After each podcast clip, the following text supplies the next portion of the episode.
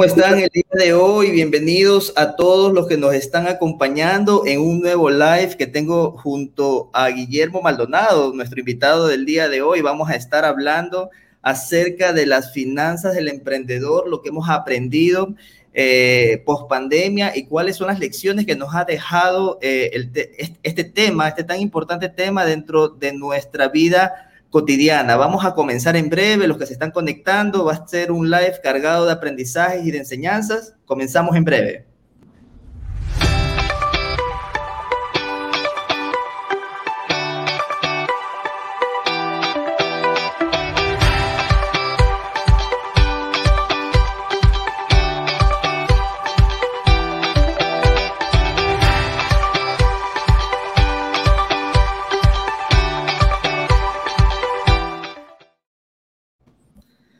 ¿Cómo están el día de hoy? Bueno, primero eh, darle la más cordial bienvenida a nuestro invitado Guillermo Maldonado del Club de Emprendedores, una persona que tengo el, honor de conocer hace ya un par de años. Incluso hemos estado compartiendo escenario cuando fuimos invitados al Social Media Day. La última versión que se hizo presencial el año pasado, por, por obvias razones, no fue presencial, pero eh, Quise invitarte, Guillermo, porque sé la vasta experiencia que tienes. Vamos a conversar de algunos temas relacionados al emprendimiento, a las finanzas del emprendedor, tan necesario. Conversábamos tras cámaras eh, ciertas, ciertas cosas que han venido sucediendo y bueno, eh, concuerdo plenamente contigo y vamos a estar hablando el día de hoy de cada uno de estos temas. Bienvenido, Guillermo. Muchas gracias por la invitación, Andrés. Realmente un gusto para sentarnos a conversar de lo que me gusta, las finanzas, pero especialmente las finanzas de los emprendedores. Totalmente, Guillermo. Guillermo, cuando, cuando te conocí, empezamos a conversar, me acuerdo que me, invitaste a un programa, a un programa que, había sacado junto con Francisco Robles y conversamos acerca, acerca del dropshipping. Algo que me quedó, que me quedó muy, muy, muy arraigado de esa conversación que tuve contigo, eh, a la cual te consideras un emprendedor híbrido sabemos de que, de que trabajas, de que, de, que, de que tienes, tienes tu trabajo, pero a la vez le das duro al emprendimiento. ¿Cómo comienza esta etapa de emprendedor? ¿Cómo comienza, comenzamos a arrancar todo, todo este, este, este bicho del emprendimiento para poderlo sacar a lo que hoy en día enseñas a todo el mundo? Sí, la verdad es que eh, lo que me gusta a mí es enseñar. Lo que me gusta a mí es transmitir mis conocimientos. Llevo más de 25 eh, años en el ámbito laboral profesional y más de 20 de interactuar con emprendedores, eh, tomando contacto directamente con ellos. Eh, y no sé, creo yo que puede ser una de las pocas personas que tiene documentados más de 150 casos de emprendedores, entrevistas hechas en video. Yo no soy periodista, yo no soy comunicador, pero me encanta la comunicación. Por ahí me invitaron alguna vez a un par de programas de televisión, de radio, de internet igual y he ido documentando los casos y eso me ha permitido ir aprendiendo, generando conocimiento y ese conocimiento eh, transformarlo en metodologías. ¿Para qué? Para poder ir eh, transformando especialmente los pensamientos, pero luego la acción de los emprendedores y que dejen lamentablemente de emprender mal, que lo hacemos, y pasemos a emprender bien y rompamos esa eh, tan mala barrera de la quiebra, del fracaso empresarial que se da mucho en el mundo del emprendimiento. Y sobre todo nosotros como país, hablándote de Ecuador, tenemos la, tasa más alta de, emprendimientos eh, a nivel de la región, pero también la tasa más alta de, fracasos. Entonces es una cifra un poco eh, preocupante desde todo punto de vista. Totalmente, Andrés, y yo te decía que esto empecé hace 20 años. Efectivamente, las primeras entrevistas las di en el año 2000, 2001 monté un emprendimiento que se dedicaba a, justamente este tema de la capacitación. Y en ese momento, hace 20 años, se hablaba de teoría, ¿no? Se hablaba de que el emprendimiento era lindo, que hay que fomentar el emprendimiento, pero no había nada de información, nada de data, nada de estudios. Hoy te puedo decir que hay muchísima información estadística y lo que tú dices es correcto. Ecuador es uno de los países con la tasa de emprendimiento más alta del mundo, arriba del 36%, significa que 36 eh, de cada 100 em, ecuatorianos están emprendiendo, van a emprender. Las tasas en Latinoamérica también son sumamente altas, pero lamentablemente las tasas de fracaso eh, están en, periodos también muy complicados, ¿no? Eh, se habla de que 8 de cada 10 emprendedores no llega al año 3 y apenas 9 cada, 1 de cada 10 no llega al año 5. y hoy con la tecnología, con la competencia y con el mundo tan volátil, incierto, complejo y ambiguo que vivimos hoy, realmente los tiempos de vigencia de una empresa cada vez son menores y la única forma de sobrevivir es haciendo lo que, lo que yo creo que es la única solución. Eh, aprender y en este caso aprender de negocios. Y a, eso, y a, esa parte iba, ¿qué crees que sea la falencia que tiene el emprendedor? Eh, por ahí una vez escuché, tal vez falta de perseverancia, falta de conocimiento en el tema, el tema de las finanzas también es muy importante, no saber administrar o no saber en qué gastar, porque a veces gastamos en las cosas que no necesitamos. Eh, ¿Cuál crees tú que sea eh, el factor determinante para, para, para, para que se dé tanto, tanto fracaso en el emprendimiento actual? Para mí lo principal es educación en negocios. Tenemos falencias educativas en Ecuador, Latinoamérica, muchísimas, pero si queremos enfocarnos mucho más en, específicamente en la educación en negocios, sin duda que hay muchas falencias ahí. Y uno de esos campos, sin duda, es el tema de las finanzas. No tenemos base financiera, no tenemos cultura financiera. Eh, yo siempre digo, ¿no? Un emprendimiento es como un bebé, es como nuestro hijo, que queremos que después de que nazca se empiece a, fortalecer, empiece a, a crecer y luego sea eh, nuestros hijos queremos que sean una persona respetable y exitosa en el futuro. Asimismo, nuestro emprendimiento, nuestro hijito, queremos que en el futuro sea una empresa respetable, exitosa y, y, súper sólida. Pero si a nuestro hijo, para que llegue a ser exitoso, lo educamos, le generamos costumbres, le generamos, lo, ayudamos a crear valores para que vaya generando pensamiento crítico, eh, competencias y demás, para que en el día de mañana nuestro hijo sea una persona de éxito en el futuro, ¿por qué no hacemos lo mismo con nuestro negocio? Entonces empezamos nuestro negocio eh, muy rápidamente, nos lanzamos a emprender muchas veces por, por necesidad y no por, por oportunidad.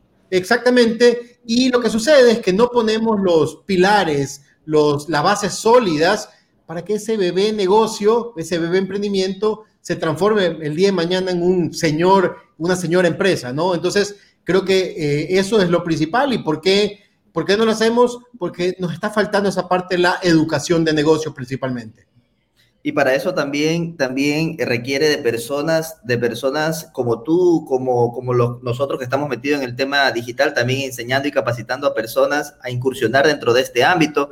Eh, conversanos un poquito del Club de Emprendedores. ¿Cuándo nace? ¿Por qué? ¿Por qué? Ya, supongo que es por el tema mismo que me estás conversando de, la, de, la educación que necesita tener el emprendedor y, e irlos orientando, pero tú tienes un contenido de calidad.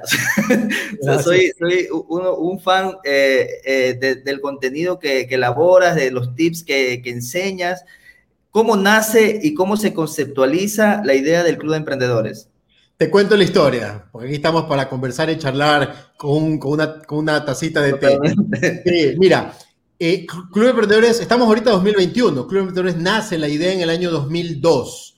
Yo estaba en mi casa en Punta Carnero, donde tú incluso has vivido, y llegaba todas las temporadas ahí. Y a mí siempre me gustaba el mundo del emprendimiento. Yo creo, pensando en país, que la mejor forma de, que un país se desarrolle y crezca a través del emprendimiento, porque permite diversificar, atomizar el crecimiento de empleo y no quede concentrado en grandes empresas. Entonces, te decía, no, año 2000 no había nada de estadística, pero sabía que era bueno. Entonces decidí, voy a hacer algo por el mundo del emprendimiento y en una noche de repente, no te, no miento, me nace la idea o el concepto de club de emprendedores. ¿Por qué no formar un club donde nos juntemos gente que quiere emprender bien y, nos apoyemos todos.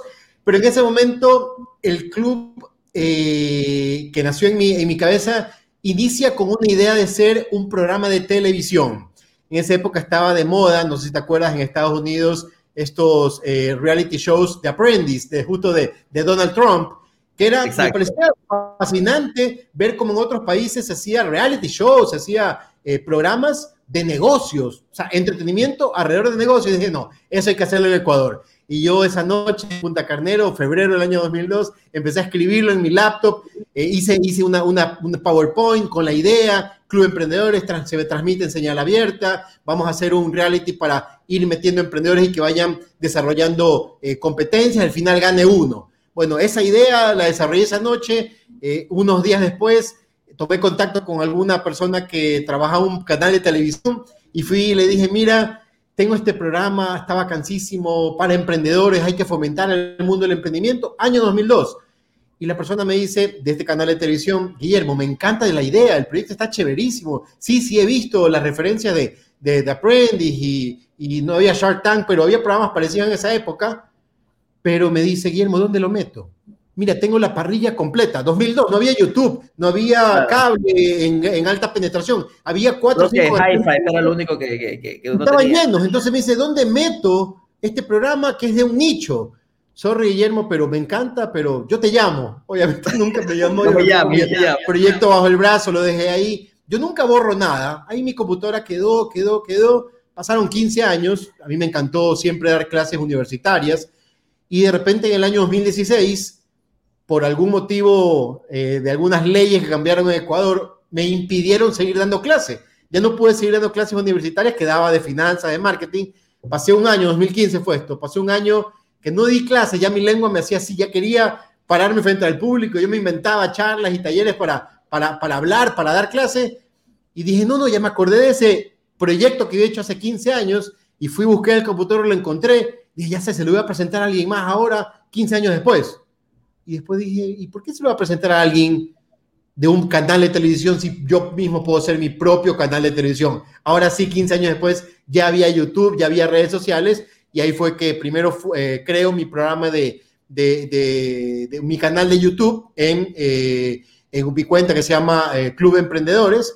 Lo inicié bajo el modelo Lean Startup que tú y yo conocemos que que es básico para empezar. Llamé a un amigo que tenía un, un canal de radio, radio por internet, y le digo, eh, oye César, quiero hacer un programa en YouTube, pero de video. Chuta, Guillermo, si quieres aquí, hagamos una alianza, ven acá a grabar, pero esto es un canal de radio. Aquí no hay set, aquí hay un sofá que está roto, hay espejos que se van a reflejar. No importa, pero tiene los equipos de audio que para mí es súper importante. Yo voy con mi celular y empiezo. Y ahí empecé, hice cuatro, cinco, seis programas y luego ya conseguí un socio y nos volcamos a hacer mucho mayor producción y ahí empezó. 15 años después de la idea, ya cuando las condiciones se dieron, nace Club Emprendedores y hoy ya nuestra comunidad está arriba de los 50 mil seguidores en las distintas redes sociales y como, como siempre quiero y quisiera que se siga dando, creando el mejor contenido y obviamente ya generando talleres, entrenamientos, cursos, que es el modelo de negocio que nosotros manejamos. No, estoy 100% seguro que vas a seguir, vas a seguir creciendo porque lo has venido, lo has venido eh, realizando a lo largo de toda, de, todo, desde que conozco el Club de Emprendedores, desde que me involucré contigo, estamos trabajando un proyecto que por el momento lo, estamos cocinando y lo vamos a sacar muy pronto, se los, se los anticipo a todos. Eh, pero a la hora, a la hora de enseñarle a los emprendedores cuál es la principal falencia que tú ves eh, dentro de todos tus estudiantes, en dónde está ese cuello de botella, en dónde tú consideras que, está faltando para que el emprendedor empiece a tener éxito dentro de, su, dentro de su negocio. A ver, yo creo mucho en los hábitos. Los hábitos buenos son los que hacen una persona buena y los hábitos malos son los que hacen una persona mala. Y yo relaciono mucho el tema de los hábitos, que es cómo se construye una persona buena, con el tema del aprendizaje y el estudio. Si yo logro que mis alumnos, y eso estoy, lo estoy logrando hoy, generen un hábito de enseñanza y de aprendizaje permanente, esa persona va a tener sí o sí éxito. Va a tardar más o menos, pero va a tener éxito. Entonces, yo creo eso y, por eso es que hoy yo, tanto los contenidos gratuitos que genero para las redes sociales, como los entrenamientos que son de pago y que los tengo eh, a disposición, regularmente intento crear contenidos muy cortos, muy cortos, pero directos y accionables, de tal manera que se cumplan varios parámetros de eh, un aprendizaje correcto y efectivo. Uno, que al ser contenidos cortos puedas verlos todos los días. Si te doy un video de dos horas, vas a verlo hoy día y no vas a terminarlo y vas a verlo muy lejano al terminarlo y, se te va a pausar y no lo vas a volver nunca. En cambio, si te digo ese contenido de dos horas en eh, eh, unos 12 capítulos de 10 minutos cada uno, ya sabes que ves uno cada día y te va generando la oportunidad de hacer recurrencia en el aprendizaje, que es lo que yo promulgo, y a partir de ahí creas un hábito. Tú al día 12 has aprendido algo durante 12 días y el día 13 dice yo quiero más, quiero algo más, y empiezas a buscar cosas, ¿no? Pero eso no, no, no sirve de nada si ese aprendizaje es pura teoría. Y es donde normalmente hemos fallado como educadores, en agarrar y querer enseñar de marketing buscando los libros de Philip Kotler, eh, eh, querer enseñar finanzas, googleando. No, la gente necesita cosas tangibles, prácticas, reales, y, es lo que yo busco hacer en un video de 10, de una clase de 10 minutos o un contenido de un minuto, de 3 minutos, yo intento darte cosas accionables, de tal manera que tú puedas pasar a la segunda fase del aprender correctamente, que es el aprender haciendo. Y eso es clave, ¿no? La mejor forma de aprender es haciendo y por eso es que eh, cuando, cuando tú quieres aprender a, jugar fútbol te dice entrena, entrena, entrena. De nada te sirve ir a las charlas tácticas eh, o ver videos, tienes que ir y pararte frente al balón y patear, patear, patear. Acá funciona igual. Entonces mis entrenamientos, por ejemplo, es la ley de los bebés. Tú le vas enseñando, ellos van practicando todos los días lo mismo, lo mismo. La primera se cayeron, la segunda se cayeron. Va a llegar un punto que ya te caminaron. O sea, ya, no, ya rara vez se te va a caer. Es así, entonces, por ejemplo, claro, en, mi, en mi entrenamiento de plan de finanzas, por ejemplo, yo les enseño a sacar el punto de equilibrio. ¿ya? Y en una clase de 15 minutos les enseño a sacar el punto de equilibrio de su negocio. Y yo siempre les recomiendo mirar la clase a las 8 y 45, 8 y 50 de la mañana tal manera que ya la ves a esa hora, te creas el hábito, la recurrencia, te pones la alarma, ves la clase, terminas a las 9 y ¿qué vas a hacer en ese momento? Acabas de aprender, te vas a buscar los números, los papeles, vas a sacar el punto de equilibrio del producto estrella que tú tienes. Tal manera que aprendes haciendo y esa es la única forma de generar continuo aprendizaje validado eh, que hace que el emprendedor realmente dé el siguiente paso. Efectivo, efectivo. Mira, eh, Entrando, entrando al siguiente, a la siguiente parte de este conversatorio, eh, para todos lo que nos ha tocado vivir durante un año complicado, un año difícil, un año en el que también, también hay una ola de emprendimientos que han salido a raíz de la, a raíz de la, de la pandemia importante. Y cuando conversaba contigo, Guillermo, yo, yo, yo veía, porque eres una persona tan multidiversa en diferentes temas, yo decía, eh, sobre qué tema voy a hablar con Guillermo. Puedo hablar del tema finanzas, puedo hablar del tema emprendimiento, desarrollo de negocios, por dónde nos vamos. Y, te, pregunté, ¿sabes qué, Guillermo? ¿Qué podríamos hablar? Y tú me dijiste, hablemos sobre el tema de las finanzas de emprendedores post pandemia, cuáles son las lecciones que vamos a tener ¿Cuál es la lectura que le das a todo este tema? Obviamente, eh, lo que ha sucedido a nivel mundial es algo que ni, nadie en, en el social media day de, hace dos años, hace año y medio, no nos hubiese pasado por la cabeza que al siguiente año íbamos a estar, íbamos a estar viviendo esta situación. ¿Qué es lo que, qué, cuál es la enseñanza que tú consideras que ha sucedido acerca, acerca, acerca de este tema en estas épocas tan complicadas que tenemos? Yo creo que el emprendedor post pandemia es un emprendedor diferente. Es un emprendedor que entendió que lo que le servía antes probablemente ya no le va a servir. Lo que tú dices es 100% correcto, ¿no? Año 2009, ¿quién iba a predecir que unos meses después la mitad de la población del mundo, 3 mil millones de personas, nos íbamos a ir a la casa a encerrarnos durante semanas e incluso meses? Nadie. Y eso nos genera eh, aprendizajes. Uno de esos aprendizajes, por ejemplo, es que, eh, o, qué competencias hemos generado. La primera, creo yo, es que nos hemos vuelto más creativos. El emprendedor de hoy es mucho más creativo, es mucho más, eh, identifica mucho más las oportunidades, entiende que haciendo lo mismo que antes no va a seguir creciendo. Así que busca ser creativo para ir desarrollando múltiples fuentes de eh, de negocio, otros modelos de negocio, otras opciones de entrega. Eh, ya el delivery ya no es una palabra que está lejana, una palabra que nos, que nos, que nos marcó y que, que hoy la, la entrega a domicilio es parte fundamental de la actividad de cualquier negocio eh, para, para, no para el futuro, para ya el presente. Entonces yo creo que la pandemia nos hizo más creativos. La pandemia también nos hizo más proactivos. Ya, no vamos a esperar más que nos pasen las cosas, vamos a actuar antes de que pasen. La pandemia nos hizo más recursivos. Con lo poco que tenemos, tenemos que subsistir. Eh, en alguna mentoría les decía a los chicos, me preguntaban, Guillermo, ¿cómo hacemos? No tengo recursos para poder sobrevivir un mes más. yo les recomendaba y muchos lo hicieron, decía, vayan a ver a su casa identifiquen qué hay dentro, hagan una, un mercado de pulgas, una venta de garaje y van a sacar algo de, de, recursos para poder sobrevivir y para poder seguir aguantando mientras esto pase. Muchos lo hicieron y salieron a flote, mucho más recursivos. Somos emprendedores después de la pandemia mucho más tecnológicos. Ya sabemos que esto se adelantó cinco años. Lo que se pensaba que iba a ser la penetración de Internet, del uso del comercio electrónico, para el 2025, 2026 se adelantó.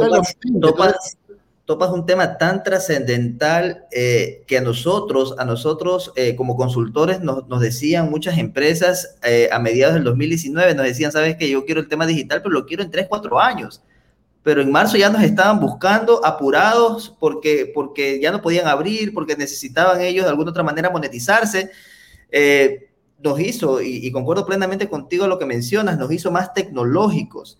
Y también es, es, ese tema de perder el miedo, porque antes las personas eh, nos veían eh, o, nos, o, nos, veían antes de la pandemia como bichos raros a lo que hacíamos tema digital porque tenían ellos el miedo de, querer hacer algo, de querer hacer una transacción o querer comprar algo por internet, pero con el tema de la pandemia eh, te tocó por obligación eh, generar algún tipo de vínculo de confianza y aparte de eso, una vez que, una vez que ya se tiene armado, armado, armado, todo, armado todo este tema, ya eh, la manera de conectar con tu audiencia también cambió. Ahora, ahora conecta el que se humaniza más con las personas 100% de acuerdo, eh, Andrés, y te, y te, cierro la, la, idea anterior.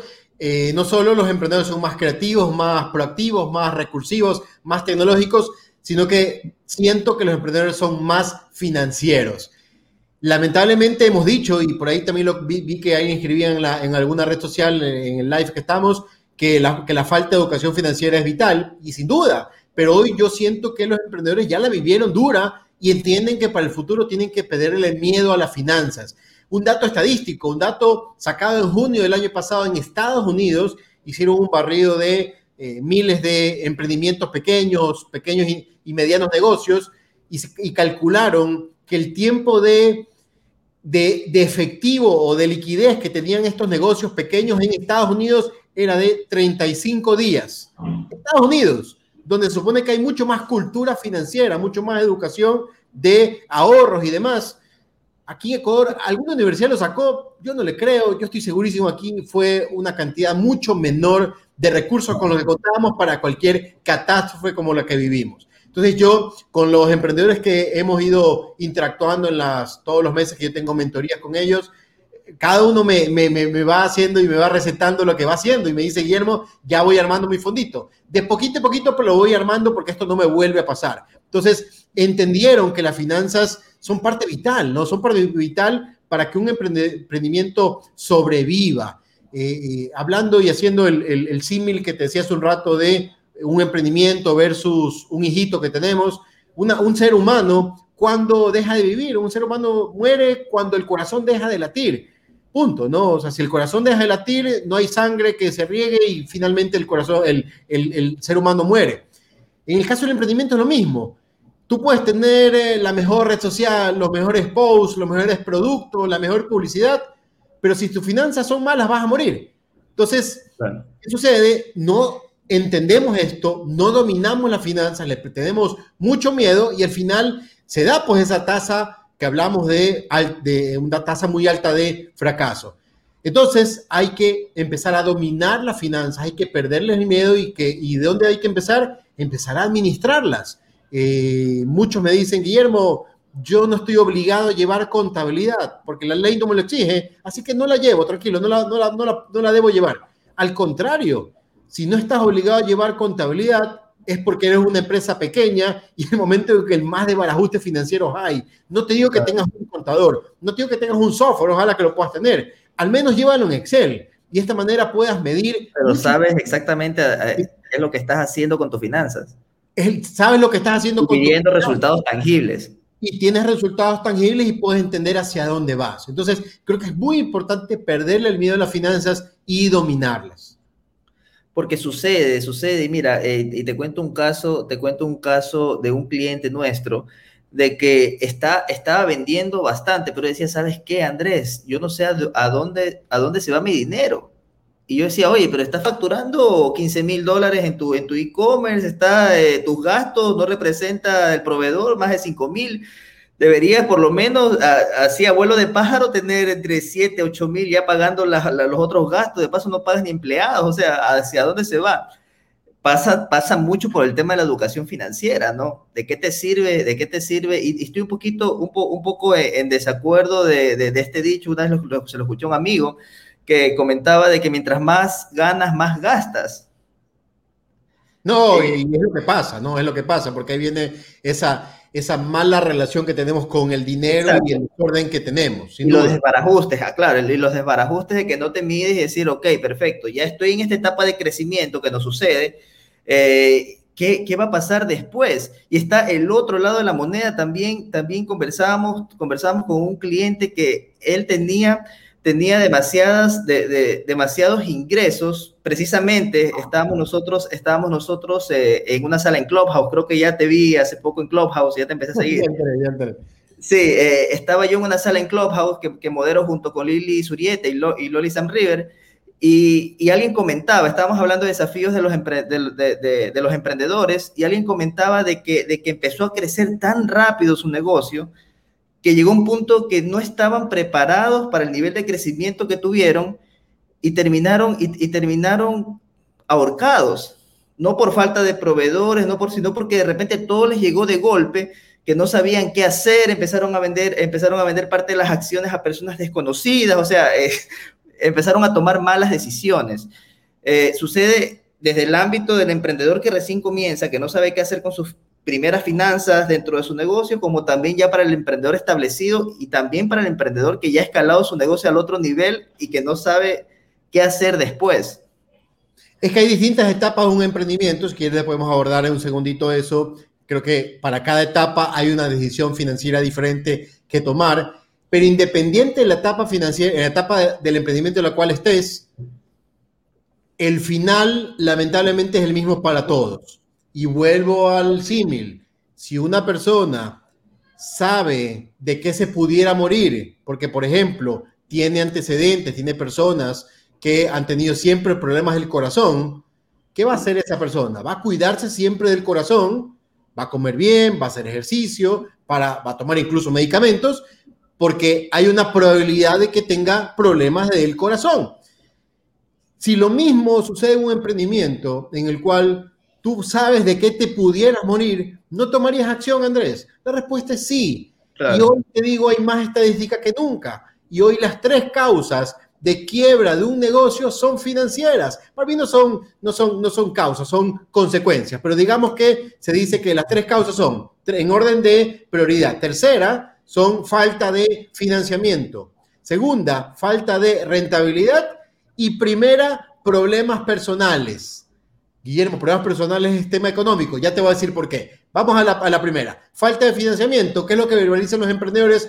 Los bancos no me dan crédito.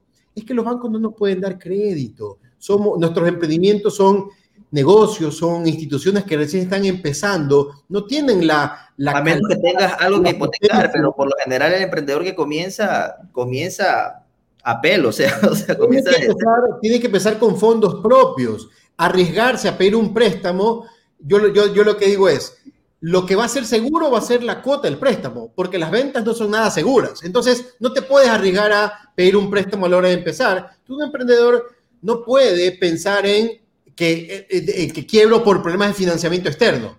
Pero si tienes cultura financiera, educación financiera, vas a administrar muy bien un flujo de efectivo, un flujo de fondos, unos fondos de ahorro para tú mismo financiar tu negocio. Digo, tú mismo debes ser tu propio banco. Entonces, primera o tercera razón de quiebra, falta de financiamiento. Segunda razón, falta de rentabilidad.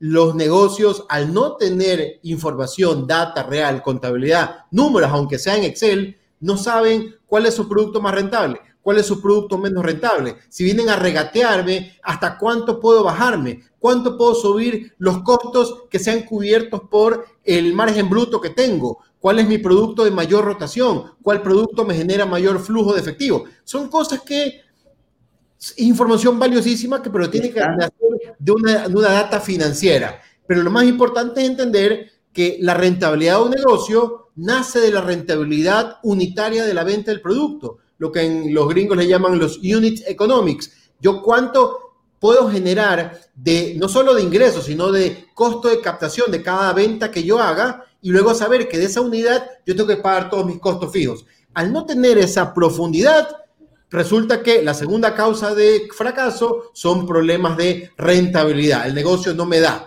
Y lo que tú decías, ¿no? No me da, pero y, la ganancia que, que tiene, ¿dónde se va? No es que tuve que pagar el supermercado, no es que tuve que pagar los útiles escolares. Y ahí viene el problema. Y eso es la causa, eh, para mí esa es la primera causa de quiebra. Te decía que, dice el estudio, que son problemas personales.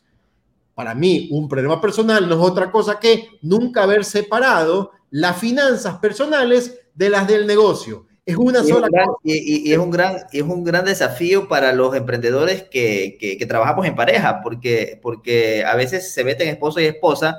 Eh, es algo que es algo tan fundamental. Yo me acuerdo, eh, nosotros comenzamos eh, a pisar fuerte en el dropshipping en el 2014 y por el 2014 que empezamos a ver resultados, tuvimos, me acuerdo, una conversación con mi esposa que, queríamos hacer el tema de coaching, en la cual decidimos separar las dos cosas. Eh, incluso tenemos hasta una política de no hablar de trabajo cuando estamos enfrente de los niños, porque, porque y eso que consumimos trabajo todo, todos los días, nos sentamos a trabajar, ella en su laptop, yo en la mía, y estamos trabajando como equipo, pero eh, es algo que no todas las parejas, las parejas logran, logran entender.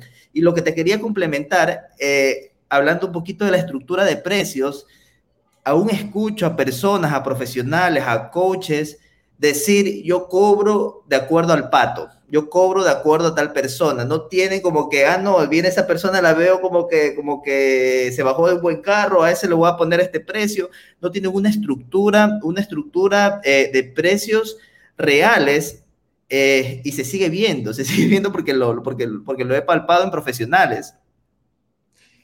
A ver, eh, no te digo que esté 100% mal tener precios diferenciados por zona geográfica, por tipo de cliente, pero lo que yo creo que en verdad sucede y mal es que los precios los pongo a los ímetros, ¿no? El precio lo pongo de acuerdo a cómo me levanté. Y eso está mal, eso está mal. Yo creo que, yo creo que puedes tener precios diferenciados, eh, a una persona que puede pagar más, no digo que le vendas el mismo producto, pero puedes agregarle ciertas, ciertos factores, eh, agregarle ciertos servicios, venta, cualquier cosa que no te cuesten tanto a ti, pero agranden más el producto, el cliente quiera pagar más. Creo que eso se puede, ¿no? Entonces, para mí es clave entender que la fijación de precios tiene siempre dos caminos, el camino operativo o financiero y el camino estratégico. El camino operativo es entender la ecuación, cuál es la fórmula para sacar el punto de equilibrio, que es el primer punto de partida para fijar los precios, que es dividir los costos de producción o costos totales para la cantidad de unidades vendidas y ese va a ser el precio de equilibrio. Por debajo de eso no puedo pagar los costos. Por encima de eso, obviamente voy a ganar.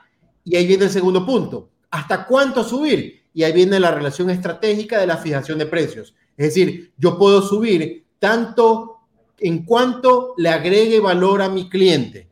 Normalmente la fijación de precios está la tradicional, que siempre ha funcionado, pero ya no funciona tanto, es qué voy a vender, cuánto me cuesta, qué precio le pongo, se la presento al cliente. La forma de generar precios hoy es primero escuchar al cliente qué problema tiene, buscar el problema que más eh, necesite solucionar entender cómo yo puedo solucionar ese problema a través de un producto, pero ya sabiendo que agrega mucho valor, veo qué costos tiene y fijo precios. Si te das cuenta es al revés. Identifico primero el valor que debo añadir y luego a partir de ahí puedo eh, identificar cómo producirlo, cuánto costo voy a tener y recién fijar precios al final. Pero contacté primero con el cliente y no al último. Entonces, esas dos cosas son claves. Fijar de precios operativamente y fijar precios estratégicamente. Muchos errores, muchos errores que cometen, que cometen los emprendedores es eso, ¿no? Saber de que, de que no escuchan al cliente, no escuchan las necesidades, no, no, incluso no escuchan a la competencia. A veces la competencia te da, te da, te da como que esas luces que te hace falta o que, o que tú no lo puedes ver porque estás queriendo cuidar a tu bebé, que no salga, que no se exponga completamente. Entonces, todos esos factores eh, llegan a cierto punto a influir. Vamos a contestar rapidito lo que menciona Carlos Pozo. Bienvenido, Carlos. También bienvenida, Zuli. Eh, Loli, por acompañarnos también. En Estados Unidos no existe educación financiera. El problema es que por las promociones y ofertas de tarjetas la gente queda endeudada. Carlos está en Carolina del Sur. Sí, eh, a ver, ¿existe más educación financiera que en Ecuador o en Latinoamérica? Sí. Que no exista tanta cultura financiera, uno se ha dado cuenta ahora de que efectivamente con los datos que te, que te comenté, wow, no, no ha sido tanto, ¿no? pero sí existe más cultura financiera. Eh, allá en Estados Unidos hay una bolsa de valores mucho más desarrollada, tienes más oportunidades. Hace muy poco se puede decir que es un tema medio político, medio, medio show, pero unos chiquillos, no sé si chiquillos, pero montados en una red social, en el caso de, de, de, de, ay, se me fue el nombre de Stop, eh, eh, ¿cómo se llama la, la, empresa esta? GameStop, ¿no verdad? Que, que, que, que, que una empresa que viene a la baja eh, metieron un push para subir el precio de la acción y eh, se juntaron para, para medio darle vueltas al mundo de la bolsa de valores. Eso no lo ves en Latinoamérica, porque no hay ni mercados de valores desarrollados y tampoco hay cultura financiera en ese nivel de profundidad. Pero estoy de acuerdo con, con Carlos en lo que él dice, que ahí hay mucho endeudamiento, lo dicen las estadísticas, eh, a partir de las tarjetas de crédito que se entregan mucho con, como él decía, con promociones para agarrar a la gente. Eso estoy, eso estoy claro, de acuerdo y sin duda que el nivel de endeudamiento personal es súper elevado. Tanto así decía, que cuando el año pasado se dijo que había muy poco eh, flujo de fondos, eh, ¿cómo sobrevivió, entre comillas? Sobrevivió, entre comillas, la gente endeudándose con la tarjeta de crédito. Pero ese es un sobrevivimiento, eh, es sobrevivir, pero, pero, pero muy riesgoso, ya sabemos por qué, ¿no? Sí, eh, y, mira, y mira, eh, lo que menciona Carlos tiene, tiene, tiene mucho de cierto. Eh, cuando vivía en Estados Unidos, me llegaban las ofertas y las promociones, que incluso algo que no sucede acá, tú vas, te presentas, tienes un buen crédito, te presentaste a la, a la concesionaria y saliste manejando un carro último, último modelo. Sucede, sucede, dando cero, cero down payment, o sea, sucede en esos, en esos países donde el nivel también de endeudamiento es, es mayor Carlos también nos menciona, pintan muchas ideas para comercializar y así agarran a la gente. Claro, exacto. Sí, es parte de lo, es parte de lo que hay mucho allá, ¿no? Y, obviamente ahí viene el tema de, cómo logras transformar esas ofertas en, decisión correcta y muchas veces no se da. ¿Qué opinas? ¿Qué opinas en este momento? Eh, José Zamora nos está comentando desde LinkedIn el precio a veces lo marca el mercado. Por más que uno le ponga valor agregado, el cliente siempre prefiere precio y no ve, el cliente siempre prefiere precio y no ve el cliente, no, no lo ve el cliente. ¿Será la empresa? No, no, lo que, él, lo que él entiendo que quiere decir es que eh, en, ciertos, en ciertas industrias, eh, los clientes en su top 3 de decisión, muchas veces top 1, está precio, ¿no? ¿verdad? Los, los, muchos clientes se, vuelven, se dice, peseteros, ¿no? Eh, no me importa cuánto cosa le agregue, voy a comprar siempre el más barato. Hay industrias que sin duda es, así, eh, pero está en nuestras manos, está en nuestro trabajo, en nuestro proyecto, ir decodificando esos clientes, ir tomando contacto con ellos, ir escuchando eh, dónde realmente yo agrego valor para ir transformando esa percepción y que el día de mañana poder diferenciarme la peor cosa que tú puedes hacer como emprendedor, digo como emprendedor, eh, aunque esto funciona mal para todos si lo hacemos así, la peor cosa que un emprendedor puede hacer es entrar en una guerra de precios, porque lo que, lo que menos tenemos los emprendedores es, es recursos. Entonces una guerra de precios, lo que entras ahí es a desangrarte, lo que entras ahí es a, eh, a, perder eh, patrimonio, a perder rentabilidad y al final todos salen perdiendo. Siempre hay que intentar, siempre hay que intentar buscar al cliente correcto y hacer la oferta correcta para intentar poder eh, ir subiendo precios y obtener mejores márgenes de rentabilidad. Porque también muchas veces pasa, y me, lo he podido constatar en algunas mentorías que he tenido, de clientes eh, o personas que, eh, o emprendedores que no tienen muy claro cuál es su cliente y se enfocan en alguien que no necesariamente tiene esa, ese problema que solucionar, por lo tanto no es el cliente ideal para mí. Entonces ahí obviamente ese cliente que no tiene esa necesidad urgente de solucionar ese problema va a pelear por precio sí o sí porque no le interesa tanto resolverlo. Entonces creo que es muy importante ir a la base y poder determinar claramente cuál es ese cliente ideal al cual llegar y poder presentarle nuestra oferta. Y sobre todo, y sobre todo eh, no temer a la competencia, porque veo que muchos se limitan por el tema de la competencia y dice, ah, no, esta competencia es feroz. Pero siempre yo digo, siempre yo digo, si presentas, como tú mismo lo mencionas, el, producto adecuado, la oferta ideal y encuentras a tu cliente, a, tu cliente ideal, le puedes agregar eh, valor también a tu oferta, eso también es muy viable, vas a tener, vas a tener espacio en el mercado. Mira, mira, mira, mira casos, casos que tú, que tú, que tú los ves, los ves, los ves casi a la mano, ¿no? El caso de, Amazon, ¿no? El caso de Amazon, una plataforma que, su orientación principal es vender, es vender productos y, lo hace muy bien, lo hace muy bien. Incluso está leyendo que, que necesita eh, hacer una entrega, está, complicada las entregas, los deliveries de, de productos. Ellos tienen los productos, no tienen cómo entregar lo que está pensando en comprar aviones o está comprando aviones para poder hacer los deliveries más, más, más, más rápido y poder entregar el producto que, que, tienen en percha pero no lo pueden, pueden vender. Entonces, si el producto está bien, ¿por qué yo pagaría más por tener un mejor producto? Y fíjate la cantidad de personas que tienen pagado, que tienen y pagan hoy el Prime de Amazon, que se transforma en una fuente de ingreso no solo importante, sino una fuente de ingreso recurrente para Amazon, ¿no? Eh, y no estoy hablando ahora que ya le agregas al Prime, le agregas video, le agregas música. En su momento era simplemente entrega más rápida. Y la gente lo valora, la gente que realmente es compradora, es un usuario intensivo de Amazon, eh, paga, no sé si está ahorita en 7, 9, 11 dólares mensuales, simplemente con el objetivo inicial de que me entregaran más rápido. Luego hoy tienes obviamente precios diferenciados, tienes tu día de Amazon Prime, eh, tienes películas, videos, tienes una serie de cosas, pero en su momento el valor que me entregaba a mí era entrega mucho más rápida y mucha gente eh, pagaba, eh, pagó el, paga el Prime por tener ese beneficio. Entonces yo creo que lo más importante es encontrar y buscar el cliente correcto y entender qué problema tienen para que esa solución que tú entregas pueda ser mejor valorada.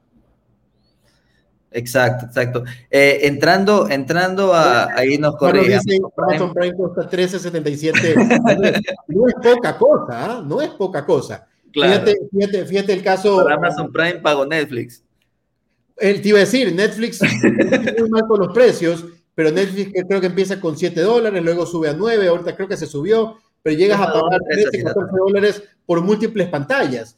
Entonces, ¿por qué, por, qué ¿por qué pagarías 9 y después pagarías 14? Porque me soluciona algo que a mí me agrega valor, que mi hijo no me jorobe cuando quiera ver su película en Netflix mientras yo estoy viendo mi serie. Eso es, ahí está el valor y Netflix lo hace muy bien y consiguió eh, eh, escalar y subir precios y, y, ya sabemos dónde está hoy Netflix, que está con una competencia súper dura con la entrada de todos los otros players, Disney Plus, HBO y demás, pero está ahí, está ahí eh, siguiendo, continúa ganando premios de producción, continúa siendo mucho más rentable. Acaba de anunciar hace, hace poco que para este año ya no va a buscar financiamiento externo, porque todo lo va a financiar de adentro, de, los mismos flujos del negocio. Entonces, eh, eh, es un ejemplo claro de que, si, de que si encuentras el cliente correcto y le solucionas ese gran problema que tiene, sí puedes ir y escalar precios Obviamente, dependiendo mucho del mercado, la industria y demás, pero, pero se puede. Sin duda que, que se puede que perder el miedo de intentarlo. Es verdad, es verdad, concuerdo plenamente contigo. Eh, para los que se están conectando y bueno, no piense que se lo han perdido, va a estar, va a estar luego en YouTube y va a estar en nuestro podcast, a seguir a San River Talks en Spotify, en Apple Podcast, en Anchor.fm, ahí estamos, en Stitcher también, ya nos aprobaron hace poco. Y la idea, la idea es esa. Todas las semanas tenemos invitados de lujo. Hoy nos acompaña Guillermo Maldonado, CEO del Club de Emprendedores. Síganlo en las cuentas de Instagram, el Club Emprende. Eh, ahí van a tener contenido alto de calidad, contenido de valor eh, para el emprendedor, directo a la vena. Eh, Guillermo, entrando a un segmento que a las personas les gusta mucho, hablando de los mitos y verdades de las finanzas del emprendedor, lo que tú escuchas a diario, que tú consideras que, que, pasa, que sucede, que nadie las habla. Eh, cuéntanos un poquito más allá. ¿Qué consideras que puede ser considerado tal vez un mito o una verdad de lo que pasa en el mundo del emprendimiento? Sabes que el otro día te justo teníamos una charla, una mentoría y estábamos conversando con, con los alumnos y estábamos hablando de las creencias, de las, los refranes o frases con las cuales hemos crecido y hoy son parte de nuestro léxico, la tenemos por ahí arraigadas en la mente, ¿no? Y que hoy, y que hoy ya no son vigentes, pero las tenemos aquí metidas en el, en el subconsciente.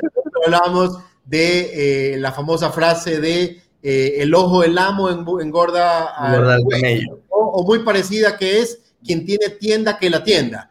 ¿ya? Yo, yo les decía, o sea, esa frase, quien tiene tienda que la tienda, es una frase que te lleva directamente a la esclavitud, que es lo que yo combato, la esclavitud emprendedora, ese emprendedor eh, muchas veces monoemprendedor que no tiene eh, personal a cargo, que, o que si tiene personal a cargo toma todas las decisiones en su negocio, no puede irse nunca a vacaciones, no puede salir temprano en la oficina, está teniendo eh, problemas con su familia. ¿Por qué? porque está atendiendo su negocio todos los días. Porque si tiene una tienda, que lo atienda. Y no es así. Hoy tienes que aprender a transformarte de técnico emprendedor a empresario y lo que tienes que hacer es ir formando una empresa. Y para ir formando una empresa, para mí el camino es claro, ¿no? Primero, obviamente, tienes que fortalecer el negocio inicial. Ya no hemos hablado de las cinco etapas del emprendimiento, hablemoslas un ratito más. Fortalecer al inicio el negocio y luego ir eh, creando procesos. Lo que funciona bien hay que hacerlo repetitivo, eh, crear equipos de trabajo, ir contratando una y contratando dos personas y luego... Es importante delegar y que a pocas personas les interesa hacerlo.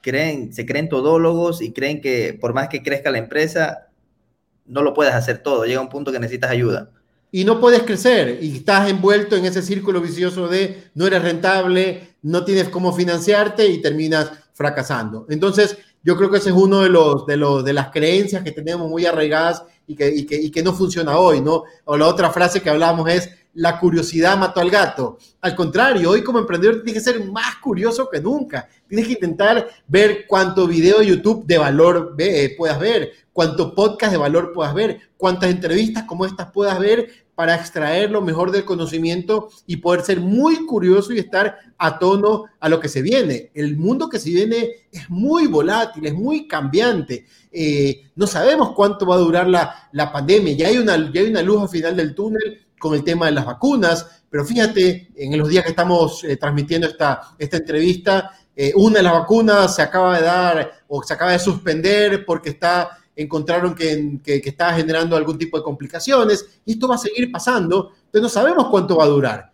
Entonces, la única forma de, de, poder prepararnos y poder estar a tono a ese mundo que se viene es nunca parar de aprender, ser curiosos todos los días. Así que la curiosidad Mateo el gato es una frase que hay que desterrar. Y así como esas, hay muchos mitos que tenemos que ir cambiando porque el principal cambio que tienes que tener es un cambio mental. El, mindset. Un reseteo mental para poder luego ir a resetear incluso tu negocio.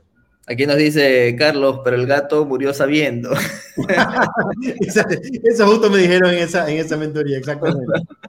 Yo conocía el de Ramos 5 y parió la chancha, eso lo se escucha mucho en él.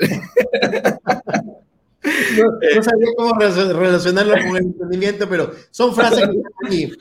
Te digo algo, te digo algo. Hay una frase que obviamente no es conocida, pero no es lo que te voy a decir yo la tengo tan grabada en mi mente, porque sin querer queriendo, no sé, mi papá lo tenía así, en el carro que nos llevaba todos los días al colegio, tiene una plaquita pegada ahí debajo de la radio, al frente del, de la palanca de cambios. Y todos los días que nos llevaba al colegio, yo me sentaba en la mitad y leía la frase. La frase dice, todo lo que se quiere se puede si se cultiva y disciplina seriamente la voluntad. Te lo repito porque me la sé de memoria. Todo lo que todo lo que se quiere se puede si se cultiva y disciplina seriamente la voluntad. Entonces yo lo leía todos los días, pelado de, desde los 10, 12 años, 15 años, y se me quedó en la mente. Y mi cerebro fue, siento yo que mi cerebro se fue entrenando a entender que todo lo que quieres lo puedes siempre y cuando tengas voluntad y la cultives y disciplina a través de la educación, modo esponja, experimentación y demás, ¿no? Entonces, eh, te digo, y me acuerdo de esta frase porque eh, justo fue a visitar a mi papá hace unas pocas semanas y le pregunté por esa placa, porque él tenía dos, una en el carro que lo vendió, pero tenía otra placa en su oficina, en su oficina que tenía en, esa época. Y la encontró y me la dio. Te, mostraría ahorita, pero no estoy en, la, en mi oficina, la tengo ahí, en mi, la volví a poner al lado de mi computador para volver a verla todos los días por si acaso se me olvida. Entonces creo que eso es parte de las creencias que hay que ir cambiando para ir cambiando el mindset, ir cambiando el estado mental e ir pensando rompiendo creencias, ir pensando que realmente se puede, siempre y cuando hagamos las cosas bien.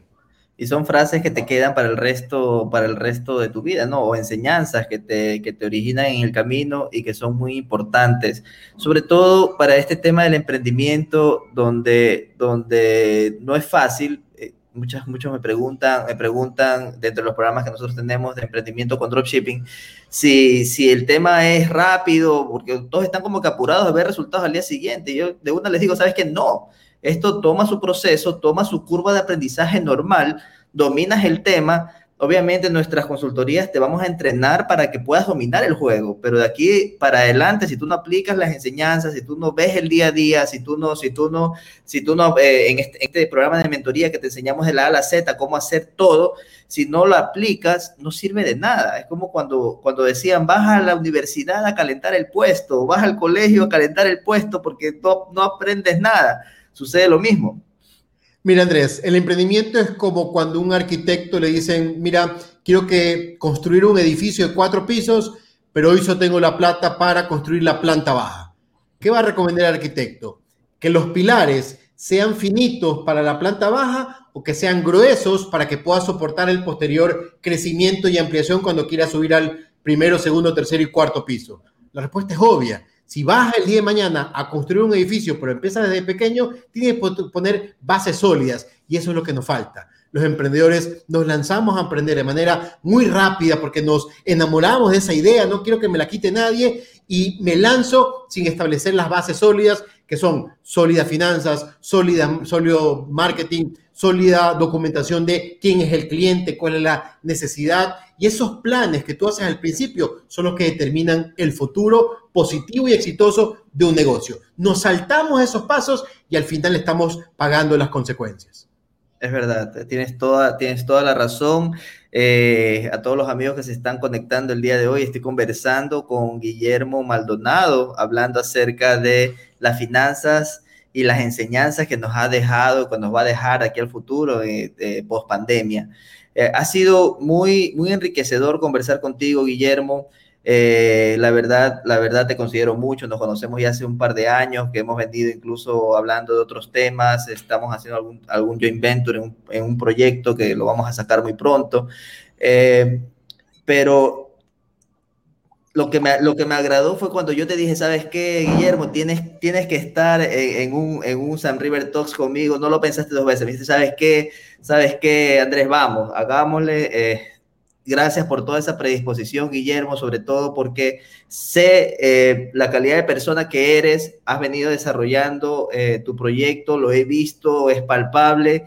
Eh, como le dije, un shootout para que lo sigan dentro de, dentro de Instagram, como el Club Emprende, ahí para que vean todos los tips que él, da, da conversatorios también con otros profesionales de diferentes industrias, para que aprovechen y se nutran de toda la información que el Club de Emprendedores puede dar. Guillermo, para, para irle, ir terminando este, este conversatorio que hemos tenido, ¿qué aconsejarías al emprendedor que se está conectando el día de hoy eh, acerca, de, acerca de sus finanzas, de cómo manejarlas, de cómo potenciarlas, por dónde comenzar, eh, qué plan de acción seguir. Eh, ¿Cuáles serían tus recomendaciones hacia ellos? A ver, súper rápido lo que le he venido anunciando y no hemos entrado en el detalle, que es entender en qué etapa del emprendimiento estás. Hay cinco etapas de un emprendimiento en marcha, que son la primera, que es el Valle de la Muerte. Es cuando tú lanzas tu emprendimiento y, entras en un desierto con una cantimplora, que son tus fondos, tus ahorros. Tienes que cruzar el desierto como intentando llenar con lo que más puedas de agua esa cantimplora, que no son otra cosa que ventas. Ventas, ventas, ventas para cruzar ese valle de la muerte que es la etapa inicial. Olvídate de ser rentable, olvídate de escribir procesos. Lo primero es vender, eh, cuajar con ese cliente, con ese mercado y poder financiar con fondos del mismo negocio el emprendimiento. La segunda etapa es cuando ya llegas a punto de equilibrio. En este momento, en punto de equilibrio, es donde ya las ventas igualan a los, a los gastos, tal manera que se puede decir que el negocio funciona solo. Pero ¿qué pasa? Las ventas todavía son muy inestables. Son muy inestables. A veces vendo mucho, a veces vendo poco, y eso es el, momento en el cual tenemos que entrar a estabilizar. Cuando yo estabilizo es que es la tercera etapa que se llama la consolidación del negocio. Ya cuando el negocio tiene ventas estables, predecibles, y ahora sí, en la tercera etapa puedes empezar a pensar en la rentabilidad y puedes empezar a escribir ciertos procesos. La cuarta etapa se llama la maduración y expansión, que es cuando ya tienes ya algo de tiempo el negocio, ya eres rentable, ya creces, pero ya tienes que dar el salto y tienes que buscar expandirte, buscar, se pudiera decir que escalar. Y la última etapa, lamentable, es cuando ya entras a un declive porque el, el mercado ya no nos quiso. Ojalá que no lleguemos a ese punto nunca. Pero dependiendo de cada etapa del negocio, tienes que tomar decisiones de liquidez, de decisiones de rentabilidad o decisiones de gestión. ¿Por qué estas tres decisiones, Andrés? Porque ya te dije que las tres causas de quiebra son problemas de financiamiento, liquidez, problemas de rentabilidad y problemas de eh, personales, que no es otra cosa que gestión del negocio. Entonces, en cualquier etapa siempre tienes que tener tres planes. Yo sé que te van a hablar de plan de marketing, plan de finanzas, pero para mí los tres planes son plan de crecimiento, para nunca parar de crecer y autofinanciar el negocio, plan de rentabilidad para siempre estar con una oportunidad de ir creciendo la rentabilidad del negocio y un plan de gestión, que es otra cosa que administrar mejor los recursos, tanto de liquidez, recursos humanos, recursos tecnológicos, y de esta manera poder establecer los cimientos para que el emprendimiento se vaya fortaleciendo y estar listo para convertirte en una empresa y tú de emprendedor en empresario. Excelente, excelente, eh, Guillermo. Eh, lo, que, lo que hemos aprendido el día de hoy, te agradezco, te agradezco de nuevo por haber aceptado nuestra invitación. Vamos a continuar el próximo martes con el otro, con el otro San River Talks. Vamos a seguir, vamos a seguir eh, con este tipo de, de podernos nutrir de otros profesionales que tienen vasta experiencia hablando de diferentes temas, como nos acompañó el día de hoy Guillermo unas últimas palabras que le quieras decir a las personas que nos acompañaron. Creérsela, hay que creérsela. O sea, el primer cambio es mental. El primer cambio es entender que tú puedes dejar de tener un emprendimiento cuadrático. ¿Por qué cuadrático? Porque solo le sirvo a mi cuadra. Puedo servirle a mi ciudad, a mi país, al mundo entero. Hoy las barreras ya se rompieron. Yo creo que el primer paso es creértela. Segundo, hacerte un plan tienes que diseñar un plan con un objetivo, con una estrategia y una táctica para esta manera poder encaminar y no dispersar en las decisiones que tengas que tomar. Y tercero, controlarlo. Tenemos que controlar nuestros negocios, nuestras finanzas, eh, eh, eh, nuestros resultados y yo la única forma que conozco de controlar es haciendo un plan. Si no haces ningún plan no puedes controlar nada. Entonces tienes que establecer estas bases sólidas para poder ir eh, pasando esas etapas del emprendimiento y no quedarte lamentablemente como un esclavo de tu negocio, que para mí es otra forma de eh, fracaso. El primer fracaso es quebrarlo, quebrar el emprendimiento. El segundo fracaso es quedarte como esclavo de tu negocio y no poder alcanzar esas libertades, libertad financiera, libertad de tiempo, libertad de propósito que siempre uno busca al emprender y sobre todo, y para complementar lo que mencionas, hacer lo que amas es fundamental, fundamental. La idea del emprendedor es porque se enamoró de una idea y, no lo está haciendo por obligación, está haciendo porque, porque ama lo que hace y quiere cambiar vidas, quiere, quiere, eh, siente esa pasión por trabajar en el nicho en el que se encuentra. Pero tiene que ser rentable. Exacto. Sí, o sea, puedes hacer algo que te apasione, que está muy bien, lo considero clarísimo, Andrés. Exacto. Pero el, emprendimiento tiene que ser rentable, no, no, no montamos una fundación sin fin de lucro. Sí, totalmente, totalmente, totalmente. Y es lo que, y es lo que nos sucede a nosotros, eh, entrando, entrando un poquito en detalle, cuando, cuando le hacemos eh, los proyectos a los clientes. Nosotros, porque vienen clientes que dicen, a mí me interesaría tener una tienda de drones o de eh, probablemente en su, en su cabeza a ellos les encanta ese nicho, pero si no veo rentabilidad mediante un estudio, simplemente sabes que por, por, por, más que te encante, no lo podemos hacer porque, porque hay muchas restricciones en ciertos países, no vas a poder vender los drones libremente a todo el mundo y, y sucede. Pero tiene que ir de la mano con, con, la pasión que tengas porque si no vas a tirar la toalla fácilmente. Así es, es como un matrimonio, ¿no? Tiene que estar enamorado. los dos. Persona, para que cuando los problemas sucedan, puedas enfrentar mejor pero si no haces un plan, por más pasión que tengas, y si no es rentable, por más pasión que tengas, no vas a ir a ningún es verdad, concuerdo plenamente contigo. Millón gracias, Guillermo, por acompañarnos el día de hoy. Nos estamos viendo el próximo martes en la siguiente eh, conversatorio que vamos a tener en San River Talks. Gracias de nuevo y estamos conversando. Muchas gracias. Chao, chao.